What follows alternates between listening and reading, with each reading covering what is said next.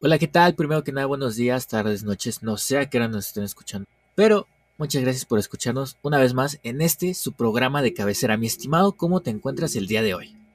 Como cada jueves, feliz de poder llegar una vez más a su subconsciente, como ruido de fondo y ya saben ese diálogo. Pero, oye, que venimos. Cada vez te da más hueva decirlo, ¿verdad? Voy a llegar en el punto en el programa donde voy a decir, ¿qué pedo? Y ya. Y ya, seguimos. Pues si quieres una vez, ¿Qué onda? Este, pues hoy, hoy vengo con un tema serio, un tema, un tema delicado. Vamos a hablar de la gente blanca. Todavía más delicado. Ah, vamos a hablar de Toano y la capacidad que tiene para sacarse un capítulo completo. Ne, eh, no, no tan delicado, este, pero sí con un alto grado de seriedad. Este, y respeta mi trasero por amor a Cristo. Mi familia escucha el podcast. No, mamá dice ahí, ¿cómo cree? Él nos saca los capítulos de ahí. Pero explicaría mucho por qué no te sientas bien al comer. en fin, sigamos. Pues, pues como sabes, este, hoy te quiero hablar del servicio social, pero no cualquier servicio social, uno muy particular porque es el que nos va a tocar a ti, a mí y a muchos conocidos que tenemos y a otros tantos que lo están viviendo ahorita. Entonces desde aquí les mando máximo respeto a donde quiera que estén. Entonces si quieras hablar de eso, porque es lo único que preparamos. El servicio social en la carrera de medicina. Y antes de que empiecen de mamadores, pues porque nada más de ese servicio social es el que vamos a presentar ahorita. Entonces con esto iniciamos. ¿Qué sección es? Palabras y parestesias. Palabras y parestesias.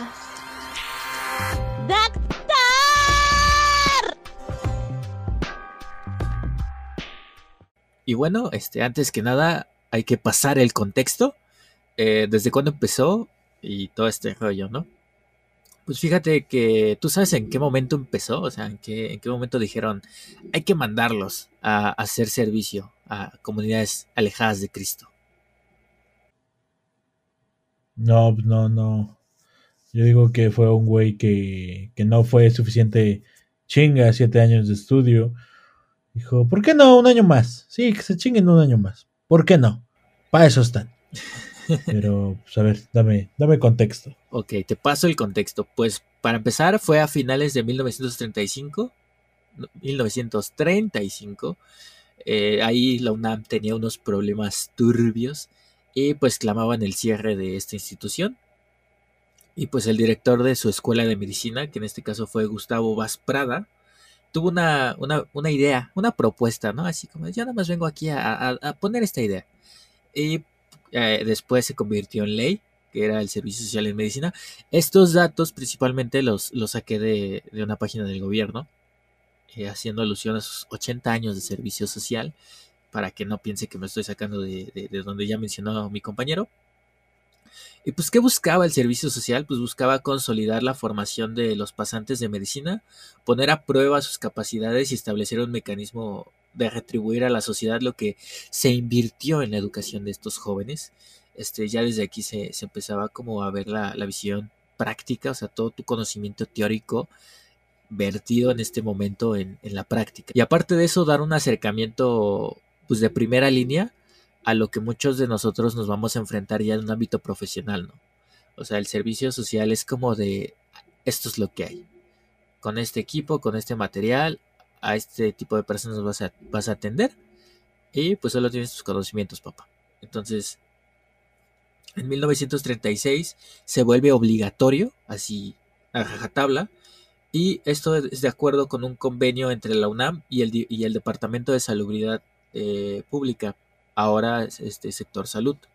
Y para agosto de este año, 1936, surge la primera generación de pasantes con un muy modesto material o equipo de trabajo que pues, es básicamente lo que cabía en un maletín médico.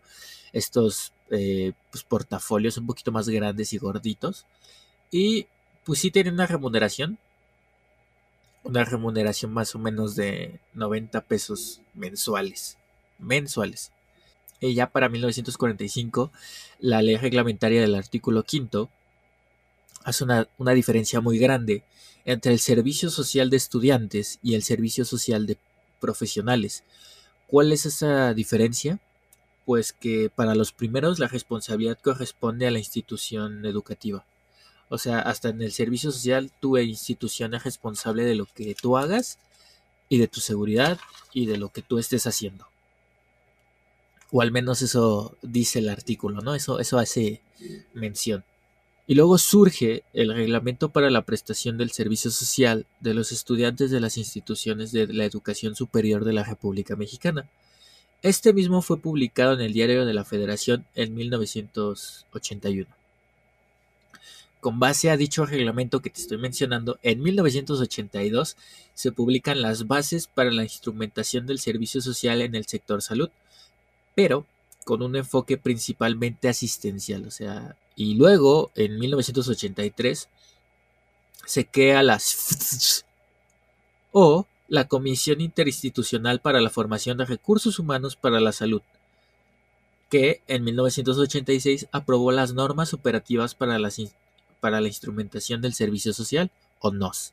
Y luego, en 1992, la Secretaría de Salud, junto con la Secretaría de Educación, sacan ni más ni menos eh, las recomendaciones para la instrumentación de servicio social de estudiantes de las profesiones de salud.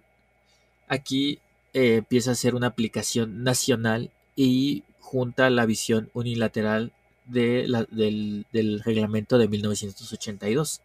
Y es aquí donde empieza una cuestión que que te responde el por qué, por qué chingados mandan hasta allá al estudiante, bueno, al, recién egresado de su internado médico, pasante del servicio social. Bueno, hacia 1992, la, lo que es el organismo del colegiado intersectorial de, pues, de la Secretaría de, de Salud Pública, como tú dijiste, emite estas recomendaciones y en una de esas tantas recomendaciones se hace hacia 1994 mediante un convenio que los estudiantes o los, las personas que se, que se forman en esta rama se destine principalmente su servicio hacia las áreas o comunidades que tengan el menor desarrollo, pues para priorizar los servicios de salud donde no había acceso a estos. La gente se empieza a acostumbrar con esto, ese, este contexto histórico, que el que estudió medicina, o en este caso el que estudió un área de la salud, se lo debe a ellos y por eso ellos lo van a servir. Y hasta ese punto, pues tenían un poco de razón, ¿no? O sea, porque recordemos que pues la UNAM no cobraba una colegiatura tan cara. ¿50 centavos? ¿Recuerdo?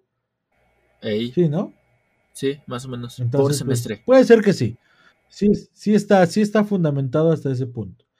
Pero pues también las, las leyes que tanto defiende la gente, de, que se lo debemos a ellos, también decía que era obligación de la institución darle lo que son las, los medios para poder ejercer la profesión a este médico. Medios me, refiero a con qué trabajar, una, una buena remuneración acorde a la época.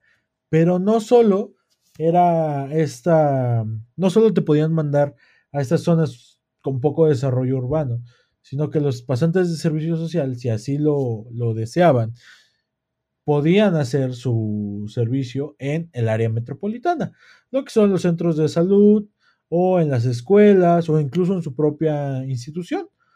También podían estar, entrar al área de investigación y obviamente para cada caso había sus lineamientos que seguir, ¿no? Entonces no era la única forma de pagarle a la sociedad este, esta deuda que tenía el estudiante. Hacia 1993 se ve un incremento en lo que son los, los, los vatos que iban a presentar su servicio social. Y más que nada se busca que aquellos que vayan a presentarlo a estas comunidades, pues cubran un perfil, ¿no? Un perfil de, pues más que nada profesional para poderme ofrecer una mejor atención a lo que son los niveles donde están muy poco favorecidos. Y cabe aclarar que hacia, estamos hablando de 1993. Por lo tal, se, se supone que tuvo que haber seguido evolucionando estos reglamentos, estos programas que estaban vigentes. Pero nos da la sorpresa de que la CEFRIS, que es la, la comisión que nos regula a todo el personal de salud, hay reglas que siguen vigentes desde 1981, como las, lo que son las bases y normas operativas y de recomendación para el ejercicio de la salud, y una norma de 1986 para las recomendaciones que da la CEFRIS hacia lo que son las prioridades de ubicación de los pasantes en el medio rural. Es, es, muy chistoso porque si tú llegas con un libro o un artículo que tiene cuatro años de atraso, bueno, cuatro años de, de publicado, te dicen que ya no sirve porque esa información ya es obsoleta, porque tienes que ser lo más actual posible. Y es muy chistoso que en este tipo de cuestiones nos sigan regiendo cosas que estuvieron escritas en los ochentas, ¿no? Porque como dice mucha gente grande, no es otro México, era otro México. Y efectivamente, ¿no? O sea, e-, era otro México con otras cosas totalmente diferentes, con otros valores totalmente diferentes, con una percepción o una conceptualización muy diferente de lo que es hoy la medicina, gracias a los avances tecnológicos. Entonces creo que se quedó un poco, un poquito, casi nada, eh, corto en, en, este tipo de cosas que más adelante vamos a, tocar. Así es.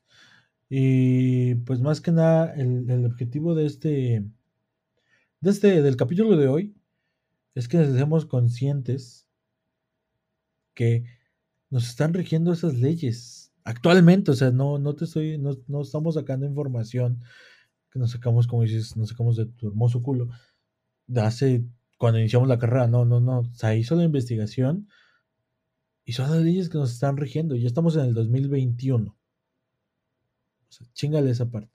2021 nos siguen rigiendo leyes de los 80. Este, te voy a leer algo que encontré. Una tercera parte de las unidades de atención primaria del sistema público continúa siendo cubierta exclusivamente por pasantes.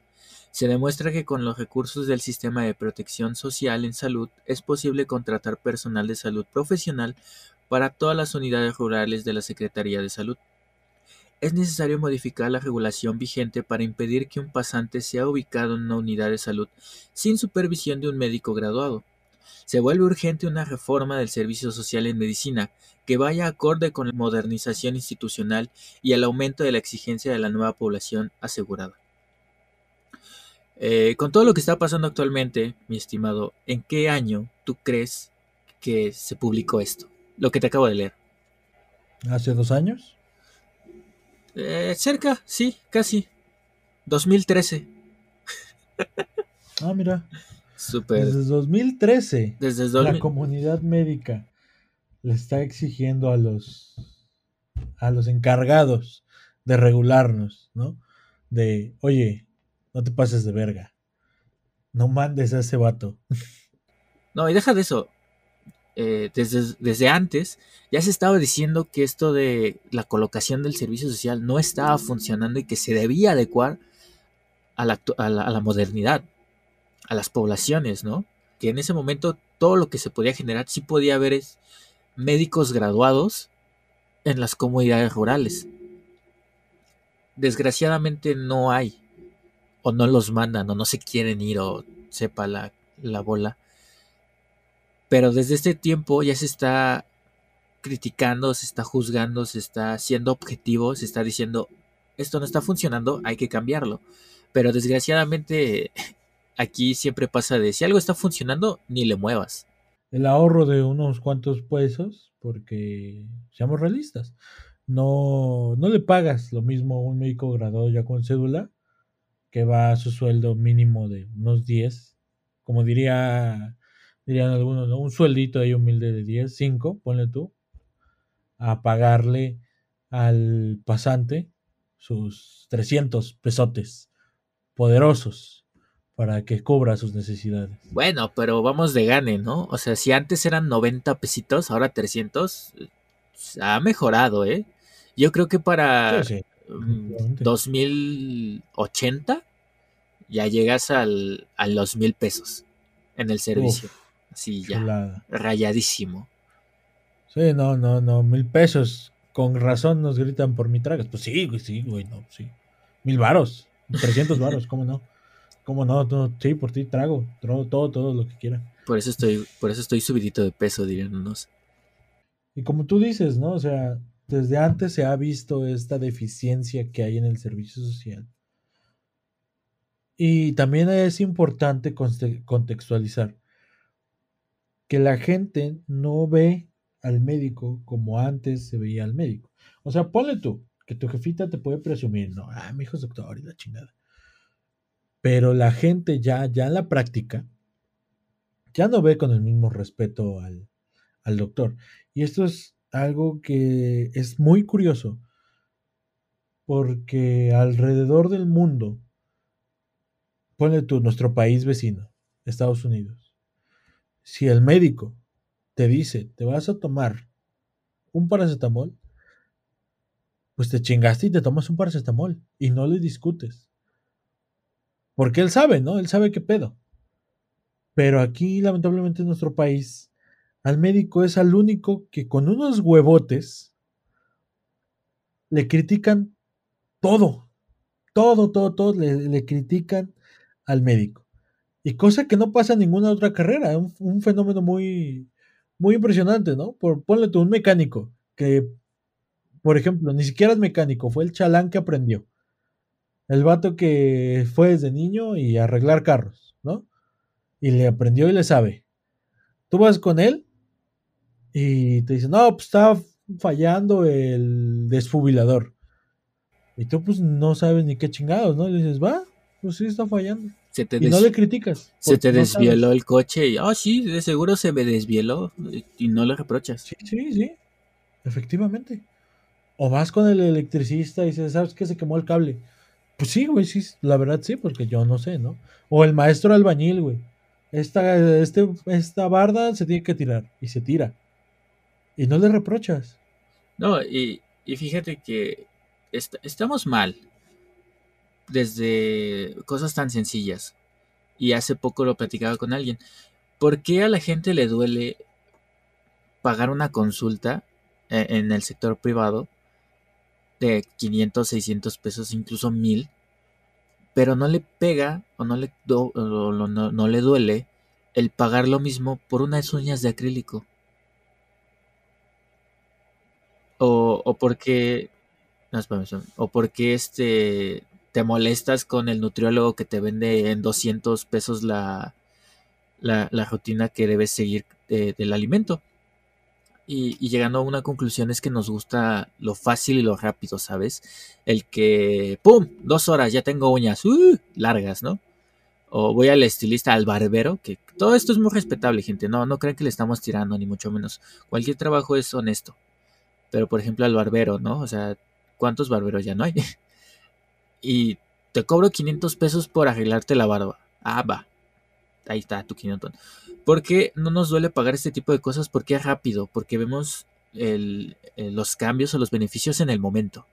Tú llegas a tu casa y ¡pum! Todos te chulean la barba, ¿no? Vas a tu trabajo, ¡eh! Qué, bonita barba, ¿no? O tus uñas, ¿no? Ponle. Eh, a, la, población mexicana le duele pagar o costearse o invertir en su salud, porque los cambios no los ves al momento, ¿sabes? O sea, no el, hipertenso, el diabético, la persona con obesidad, cuando empiezan a hacer este, este cambio en su alimentación o se empiezan a tomar sus medicamentos con regularidad, no ven los cambios al momento de que se toman la pastilla incluso. Lo ven meses después. Entonces es, es como el vato que viene emocionado, paga un año de gimnasio y a los dos meses lo deja porque no se puso mamadísimo o no se marcó como él esperaba. Es como de vato, es un proceso que si bien tiene que ser una tarea multidisciplinaria con tu hidratación, con tu alimentación, incluso con eh, suplementos alimenticios, pero no te los está dando cualquier persona, te lo está dando alguien que sabe, ¿no? En el caso de, la gente que quiere hacer ejercicio de manera pues, más constante. En el caso de la medicina, cualquiera cree que sabe, ¿no? Y, me toca mucho esto porque vi muchas imágenes que decían, no, es que, o sea, los mismos pueblos rurales salen con sus pancartas de nosotros no queremos médicos pasantes, queremos titulados, no, no somos ratas de laboratorio. Y es como de, ok, está bien, pero cuídense, ¿no? tómate tus medicamentos en tiempo y forma, no consumas alcohol cuando estés tomando medicamentos, si te cae tu niño, no lo lleves dos días después, o sea, ese tipo de cosas también están, están mal y nadie les dice nada. Porque urgencias está saturado, porque la gente se espera. O dice, no, pues es que me pegué el fin de semana, pero lo aguanté y ahorita ya no aguanto el dolor, es como vato, pues hubieras venido antes. Y todo está muy, muy descontextualizado, ¿no? Muy, muy mal. Porque incluso la gente dice, pues voy a urgencias, me tienen que atender, aunque no es una urgencia. ¿Para qué esa cosita? En urgencias debe estar ahí quien me atienda. Pero se están quejando porque su urgencias está saturado por toda la misma gente que piensa igual, ¿no? Y dices, es que no me atiendes, ¿y por qué lo, lo atendiste primero? Bueno, es que él se, se está desangrando y tú vienes por una posible gripe. ¿No? Entonces creo que también eso tiene mucho, mucho sentido en este tipo de cosas. Es como de. No sé tú, pero dista mucho de la, de la visión que tienes en primer semestre a, a lo que llegas hasta el final, ¿no? O bueno, los, los que llegan. Porque al principio quiere, llegas con este, con este pensamiento de, es que estudio medicina porque quiero ayudar a la gente. Y, y es, es, bueno, o sea, no es malo. Es, un pensamiento incluso puedes llamarlo inocente. Pero hay un problema cuando ya, cuando vas a clínicas, cuando vas a hospitales, cuando te toca rotar, cuando toca ir a guardia, hay mucha gente que no se deja ayudar o no quiere la ayuda. Entonces ahí dista mucho de quiero ayudar a la gente, pero esta gente no quiere. O espera que llegue el doctor de verdad. O a mí me ha tocado ver eh, compañeras que los mismos señores dicen, no, a mí aquí, no, usted no, señorita, que me atienda el doctor. Y es como de, oye, si no, ¿cómo voy a dejar práctica, no? Y esto lo traspolas al servicio social donde estás tú solo, que no debes estar porque ya lo vimos de que tiene que haber un médico graduado supervisando todo el show, pero no hay. No, y retomando, ¿no? O sea, tú, tú dices, los pueblos salen con con sus pancartas y no somos ratas de laboratorio. Carnal, te lo juro. Ustedes no lo ven, pero cada facultad, cada alumno, tampoco quiere irse de su casa, güey. Te juro que ese cabrón que fue a atenderte, él no quería ir a tu pueblo. Para que tú todavía vengas y le digas, es que tú no sabes.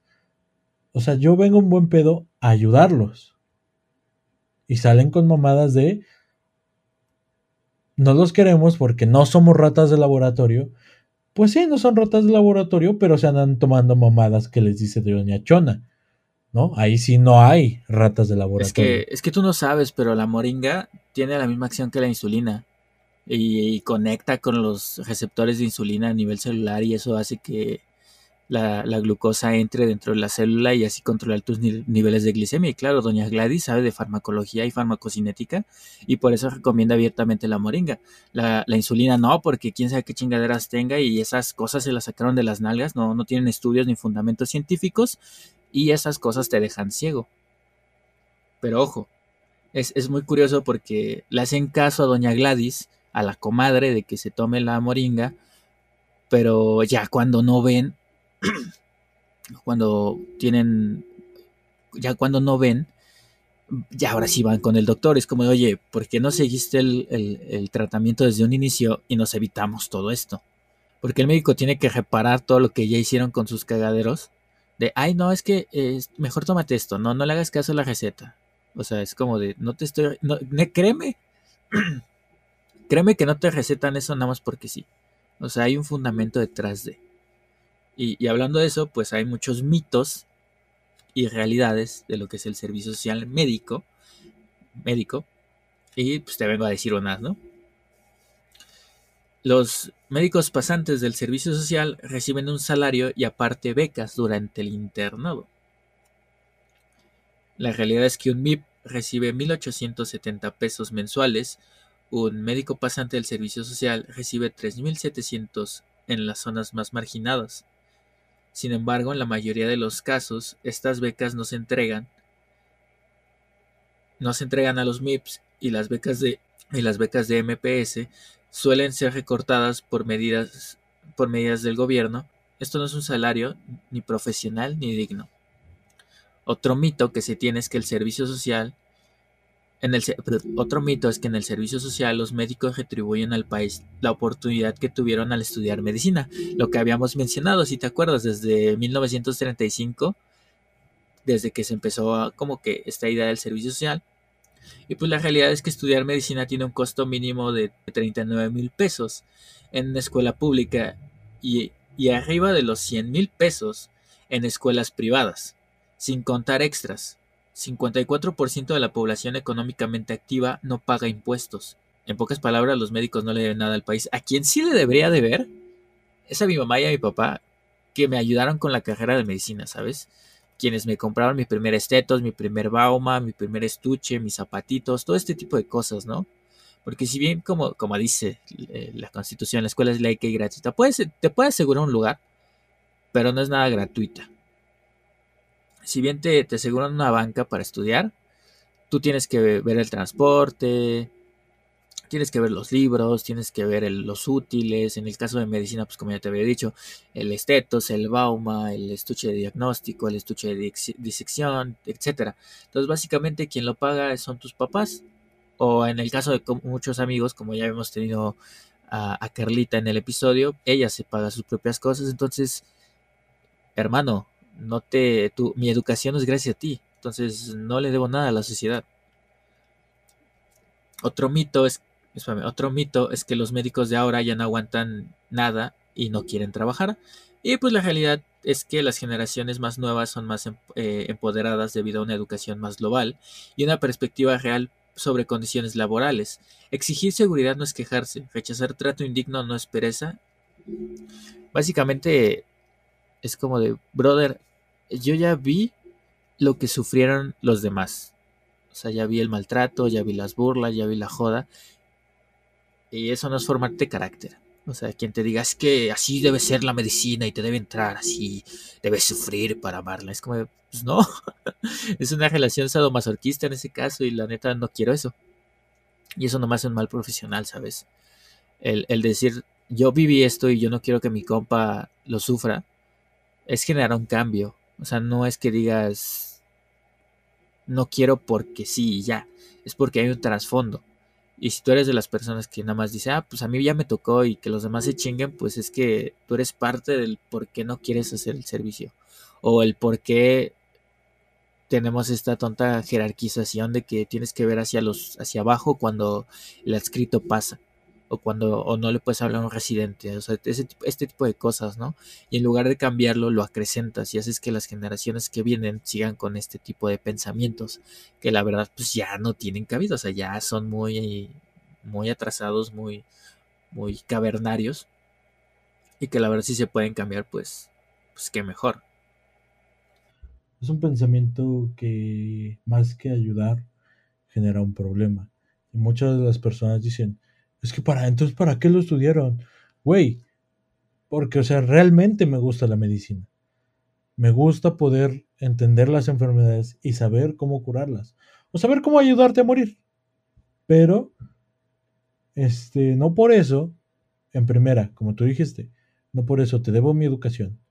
Porque supone que yo desde secundaria, mientras otros hacían pendejadas como rayar bancas, yo le chingaba a estudiar una guía. Para poder asegurarme un lugar.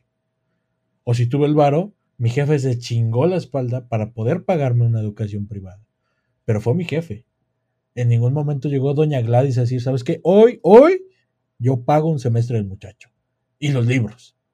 Porque sí, porque por eso me la va a deber. En ningún momento pasa. Tú sales en la mañana temprano para poder llegar a estudiar y en ningún momento el del transporte público te dice, hoy no te cobro el pasaje, muchacho, porque tú vas a estudiar medicina. O, deja tu medicina, el simple hecho de estudiar, ¿no? Porque uno dice, es que, güey, hay becas, la beca del transporte, la beca por esto. O sea, sí, sí las hay, pero ¿sabes cuánta banda la está pidiendo? ¿Sabes cuánta gente metió sus papeles? ¿Sabes cuánta gente no se la dieron? O sea, somos un chingo.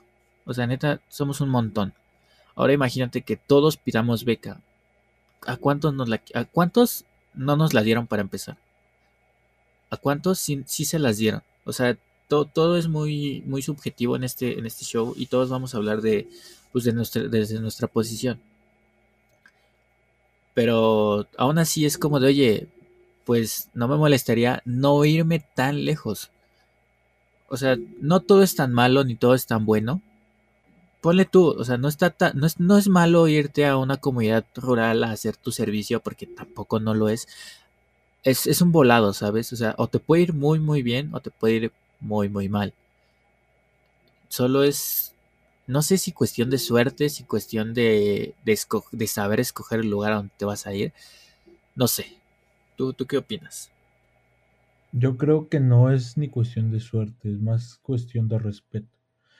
El que alguien llegue a ayudarte por ese mismo hecho, en lo más mínimo que te puede ayudar, instalando un foco, barriendo tu casa, sanándote, merece algo de respeto.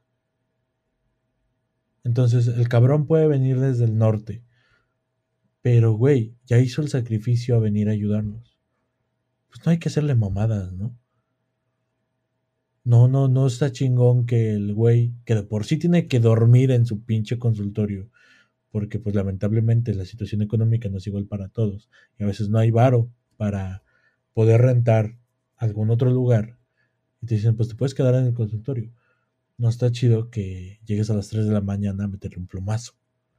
Porque este güey está cuidando a la comunidad. O no está chingón que el güey igual que hizo el sacrificio, llegues con tu, con tu niño que se cayó hace 7 días y porque se te cayó se te está muriendo y le digas, es que usted me lo mató. Si cabrón se te cayó desde hace 7 días. O llegues con el abuelito deshidratado y fallezca y le digas, usted me lo mató. Güey, todos tenemos responsabilidad. En lo que sea, todos hay una parte de responsabilidad. Pero lamentablemente, nosotros como mexicanos, es a lo que menos nos gusta hacer. Aceptar nuestras responsabilidades y mucho menos nos gusta respetar a los demás. En lo más mínimo. Y esa es la verdad. Y muchos se pueden sentir ofendidos. De, ah, este cabrón que... No. Todos los mexicanos somos así. Realmente llega un punto donde le perdemos el respeto aquel que nos ayuda y pasan estas chingaderas. Pasan chingaderas como mataron al médico de pasante de servicio social en Sinaloa, mataron al médico pasante de servicio social en Veracruz, violaron a la doctora. Son chingaderas porque realmente son siete años de tu vida que le entregas para poder cuidar a las demás personas y las demás personas no te agradecen en lo más mínimo. Son chingaderas. No hay otra forma de decirlo. Sí, eh, exactamente. O sea, creo que uno va a, al servicio social, que déjame decirte que ahorita que hemos estado buscando información se me hace una tremenda pendejadota, porque básicamente lo que te dicen que significa es que es una metodología de aprendizaje, donde vas a las comunidades a ayudar a las personas mientras pones en práctica lo que has aprendido mientras que lo que realmente significa es que hay una carencia de recursos para proveer a la población de servicios médicos de primer contacto y de calidad. Básicamente somos mano de obra barata para cumplir el requisito de dotar atención médica a las poblaciones más alejadas. Eso no lo dije yo, eso lo dijo el doctor Javier Tello en el 2016. Y duele mucho que, como dijo mi, estimado compañero, que a estas alturas no se siga haciendo nada a estas alturas este, maten médicos, los secuestren y más recientemente violen a una compañera, alce la voz y en lugar de quitarla de ahí le digan, tómate un mes de vacaciones, no hay pedo, vuelves. Creo que no está chido que uno vaya con las mejores intenciones a X lugar y lo reciban así. Y mucho menos que tu institución o tu escuela que tanto amas o que te da orgullo decir yo vengo de tal, te dé la espalda.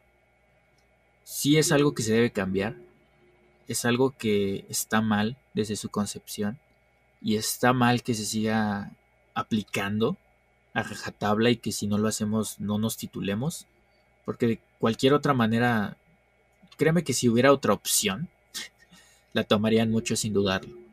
Entonces, nada, eh, ¿Quieres dejarlo hasta aquí antes de que empiece a meter madres? Y si muchos se preguntan, ¿Por qué pasa esto? ¿Por qué sigue así? ¿Por qué justamente en la madrugada? ¿Por qué no pasa con las demás carreras? Solo les digo a los demás, nuestros demás compañeros, que muchos estudian diferentes carreras. Esto sigue pasando. Y no pasan las demás. Porque ninguna otra carrera, ninguna otra carrera, está en su lugar de servicio social en la madrugada. Ninguna. Solo medicina. Es su obligación estar 24/7 los 365 días del año. Por 3 mil pesos al mes. Solo quiero que se queden con esa reflexión. Perder la vida por 3 mil pesos al mes. Son chingaderas. Y bueno, pues aquí vamos a concluir el capítulo. Antes de irnos a la chingada. Quedó, quedó bastante turbio. Te dije que era un tema serio, que era un tema delicado. Pero pues. Se tenía que se hablar. tenía que decir y se, se dijo. se tenía que hablar. Indudablemente Sí. alguien va a levantar la cabeza y va a decir ya basta. Y la verdad, no está chido, como te digo, que, como te repito, te reitero, y lo sostengo, no está chido que uno vaya con las mejores intenciones a ayudar y hagan esto. Tú puedes, cualquier persona puede decir, ay, tú no la conoces, o no son tus compañeros. Pues no, no, pero es un colega, es un camarada, y la neta me dolería saber que alguien que apreció lo pierda por esto. Entonces, nada, hasta aquí vamos a dejar el episodio de hoy. Espero que les haya gustado. Recuerden que si tienen algún tema muy interesante o algo que quieran comentar, pueden venir, lo platicamos a, eh, a gusto los tres. Muchas gracias, Sergio, en los teclados, a la voz y al equipo de producción. Recuerden amigos, mi jefita espera un título, no un cadáver. Vámonos. ¡Vámonos!